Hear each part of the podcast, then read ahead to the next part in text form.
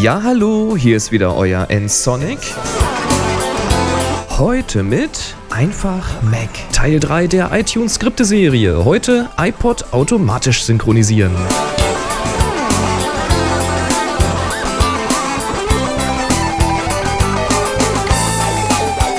Ja, schön, dass ihr wieder dabei seid. Hier kommt der dritte Teil. Es geht noch um unseren Mac und um iTunes.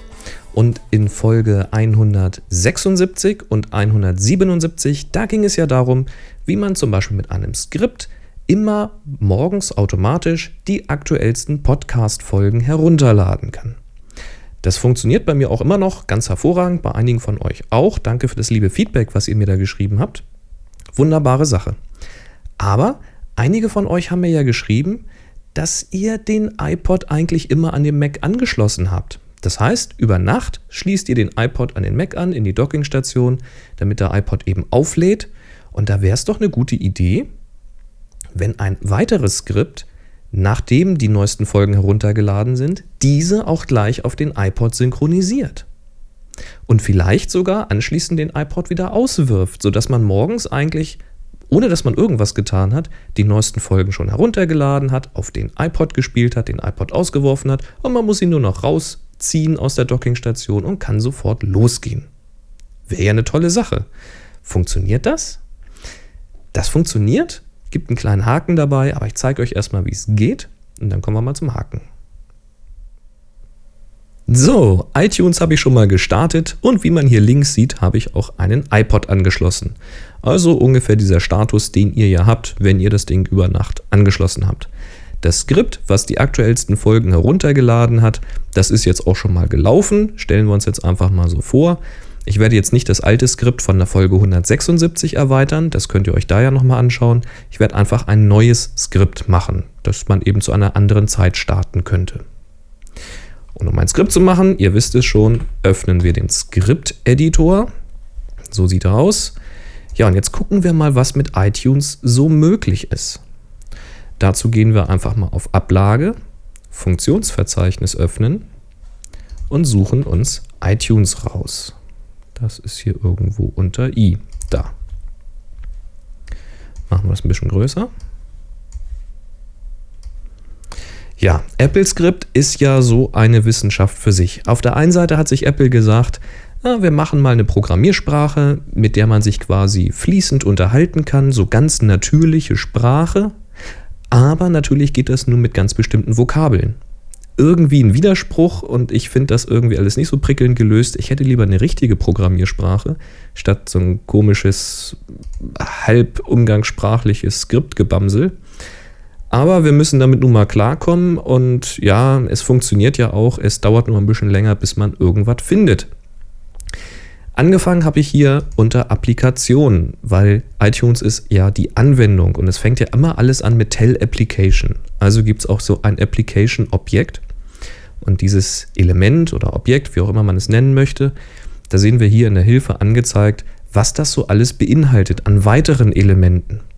Und immer wenn ein S am Ende ist, also der Plural, dann ist es ja eine Liste. Und da gucken wir hier mal durch. Es gibt Browser-Windows, Encoders und so weiter.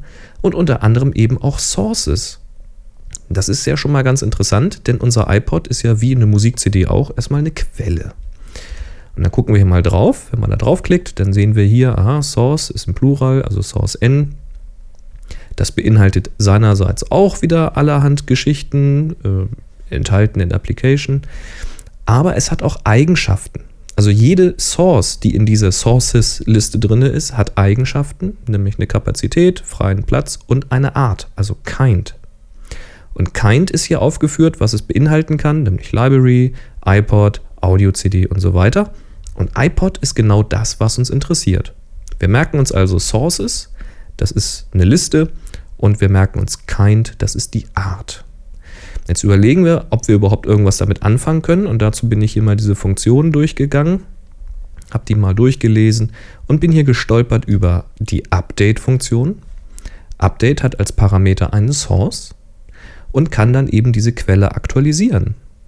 Also ein iPod. Funktioniert hier auch ganz doll beschrieben, eben mit einem iPod, denn eine Musik-CD kann man ja nicht aktualisieren. Und es gibt auch einen Eject, um nämlich einen spezifizierten iPod auszuwerfen. Damit wird die Quelle ausgeworfen. Das könnte ich mir vorstellen, könnte aber auch mit einer Musik-CD funktionieren. Habe ich nicht ausprobiert, könnt ihr ja mal machen. Nun haben wir also viele Informationen und versuchen die mal in ein Skript umzusetzen. Wie jedes Skript fängt auch dies an mit Tell Application. In diesem Fall wollen wir der Anwendung iTunes irgendwas mitgeben und irgendwann sind wir auch mal fertig. Wir wollen irgendetwas machen mit Sources. Wir wollen nämlich prüfen, ob es ein iPod ist und dann wollen wir den irgendwann aktualisieren. So, soweit erstmal. Sources ist eine Liste, wenn wir ein einzelnes Element haben wollen, dann müssen wir das erstmal suchen. Das heißt, wir müssen alle Quellen, die wir haben, durchgehen. Und das geht mit dem Befehl repeat. Und wenn wir irgendwann mal fertig sind mit unserem repeat, dann machen wir ein end. Repeat. Ich rücke das ja schon mal ein bisschen ein. So, repeat. Was können wir machen? Wir können uns aus dieser, also wir können alle Sources durchgehen, repeat Sources. Wir wollen aber eine einzelne Quelle haben. Also sagen wir, weil wir sie auch ansprechen wollen, brauchen wir eine Variable dafür. Nehmen wir mal s in Sources und da fehlt uns dann noch ein with. Ja, es muss man jetzt nicht alles wirklich verstehen, man muss es einfach nur auswendig lernen. Also wiederhole mit s, das ist unsere Quelle in Sources. Und jetzt können wir hier innerhalb dieser Schleife auf s zugreifen und s ist jetzt nacheinander jede angeschlossene Quelle. Die müssen wir jetzt prüfen, ob es iPod ist. Prüfen geht immer mit if. Wir können also prüfen, ob kind, ihr erinnert euch, kind of s nämlich, weil s hat ja die Eigenschaft kind, kind of s ist iPod. Klammer zu. Wenn also die Art unserer Quelle ein iPod ist, then wollen wir etwas ausführen, nämlich die Funktion update.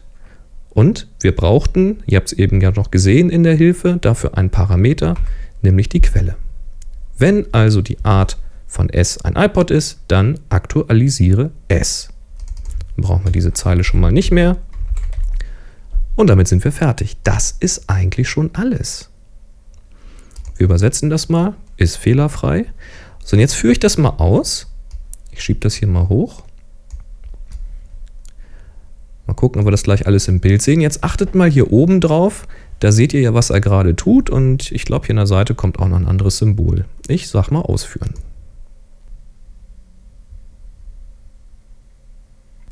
So, und da habt ihr jetzt gesehen, wie sich hier kurz dieses Synchronisationsrädchen gedreht hat. Oben hat sich das auch angezeigt, dass er was aktualisiert. Ging jetzt natürlich sehr schnell, weil ich hatte es natürlich vorher schon mal ausprobiert. Er hatte jetzt ja nichts mehr zu synchronisieren, aber er hat es wenigstens versucht. Ja, so funktioniert das. Nun werde ich euch gleich noch erzählen, dass es ja einen kleinen Haken dazu gibt. Deswegen zeige ich euch schon mal einen Befehl, nämlich den Delay-Befehl. Ein Delay ist ein Befehl, den kann man sagen, ähm, die kann man Sekunden übergeben und damit sagt man ihm, warte eben eine angegebene Anzahl von Sekunden. In diesem Fall sagen wir mal 5 Sekunden und dann mach weiter. Wir wollen ja den iPod auch noch auswerfen. Also ich kopiere mal alles, was wir da oben haben, hier runter. Gehen diese gleiche Liste wieder durch, aber diesmal wollen wir nicht aktualisieren, sondern wir wollen den iPod auswerfen. Und dazu hatten wir vorhin den Befehl eject gefunden. Das übersetzen wir kurz, ist fehlerfrei. Jetzt lasse ich das auch nochmal laufen und achtet wieder auf die Anzeigen. Synchronisiert. Da ist das Rädchen und jetzt wird er ausgeworfen und zwar nach 5 Sekunden. Weg ist er. 5 Sekunden fangen an zu zählen, wenn die Synchronisation startet. Das ist auch schon unser kleiner Haken und dazu erzähle ich euch jetzt noch was. Der Haken an der ganzen Sache ist das Timing. iTunes sagt uns nämlich nicht, wann irgendeiner dieser Schritte fertig ist. Das heißt, wir starten ein Skript, um die neuesten Podcast-Folgen herunterzuladen. Wir wissen aber nicht, wie lange das dauert. Ihr wisst es selber. Manchen Tag ist das in fünf Minuten erledigt, nächsten Tag braucht er vielleicht eine halbe Stunde, weil irgendwelche großen Videos dabei sind. Wir wissen es nicht. Wir wollen ja aber irgendwann die Folgen auf den iPod synchronisieren und wollten das ja eigentlich erst tun, wenn er fertig ist. Tja, wir wissen leider nicht, wann er fertig ist. Und dann wollen wir den iPod auswerfen und das sollten wir tunlichst erst dann tun, wenn die Synchronisation abgeschlossen ist, denn sonst fehlt uns ja irgendwas auf dem iPod. Aber auch hier gibt uns iTunes keine Hilfe, jedenfalls keine, die ich finden konnte, um uns zu sagen, wann denn das eigentlich abgeschlossen ist, diese Synchronisation. Ihr seht also, das mit den Skripten ist nicht so ganz einfach und nicht so ganz fehlerfrei. Ihr müsst da halt sehr große Delays reinbauen. Den Befehl habe ich euch ja gezeigt in der Folge eben. Also geht mal großzügig daran, überlegt mal, ja, ich habe schon mal einen Download von einer halben Stunde gehabt, dann gebt ihr, was weiß ich, gebt ihm 40 Minuten Zeit oder so etwas. Müsst ihr halt irgendwie in euren Arbeitsablauf so integrieren, dass da genügend Luft ist zwischen diesen einzelnen Schritten. Die Skripte findet ihr bei mir auf der Webseite. Wo das ist, das sage ich euch gleich noch. Und solltet ihr Ergänzungen, Vorschläge, Verbesserungen etc. haben, dann würde ich mich freuen, wenn ihr das einfach in die Kommentarfunktion dazu schreibt oder eben zu eurer besseren Lösung verlinkt. Kann uns ja allen nur weiterhelfen. Ja, Feedback funktioniert, das wisst ihr schon, zum Beispiel über die Stimme. Einfach Telefonhörer nehmen und diese Nummer anrufen 05551 995874. Da geht auch nur ein Anrufbeantworter dran, also keine Angst, könnt ihr jederzeit anrufen, das klingelt hier bei mir nicht. Dann könnt ihr natürlich auf die Webseite gehen. Hier zur Folge 197 ist das. Auf nsonic.de slash podcast. Da findet ihr auch die Skripte, die ich hier vorgestellt habe. Könnt ihr das alles nochmal nachlesen und hoffentlich eure Kommentare, Ergänzungen, Erfahrungsberichte etc. Ja, per E-Mail könnt ihr mir natürlich auch eine Nachricht zukommen lassen. Das geht über nsonic.de, oben rechts über den Kontaktlink oder direkt an info.nsonic.de. Da könnt ihr mir übrigens auch MP3s und ähnliches zukommen lassen, einfach als Audiokommentar, wenn ich das hier mal spielen soll. Bei Twitter könnt ihr mir folgen, da kriegt ihr so mit, was sonst noch alles los ist bei nsonic und bei Happy Shooting und bei mir und überhaupt. twitter.com slash bnsonic.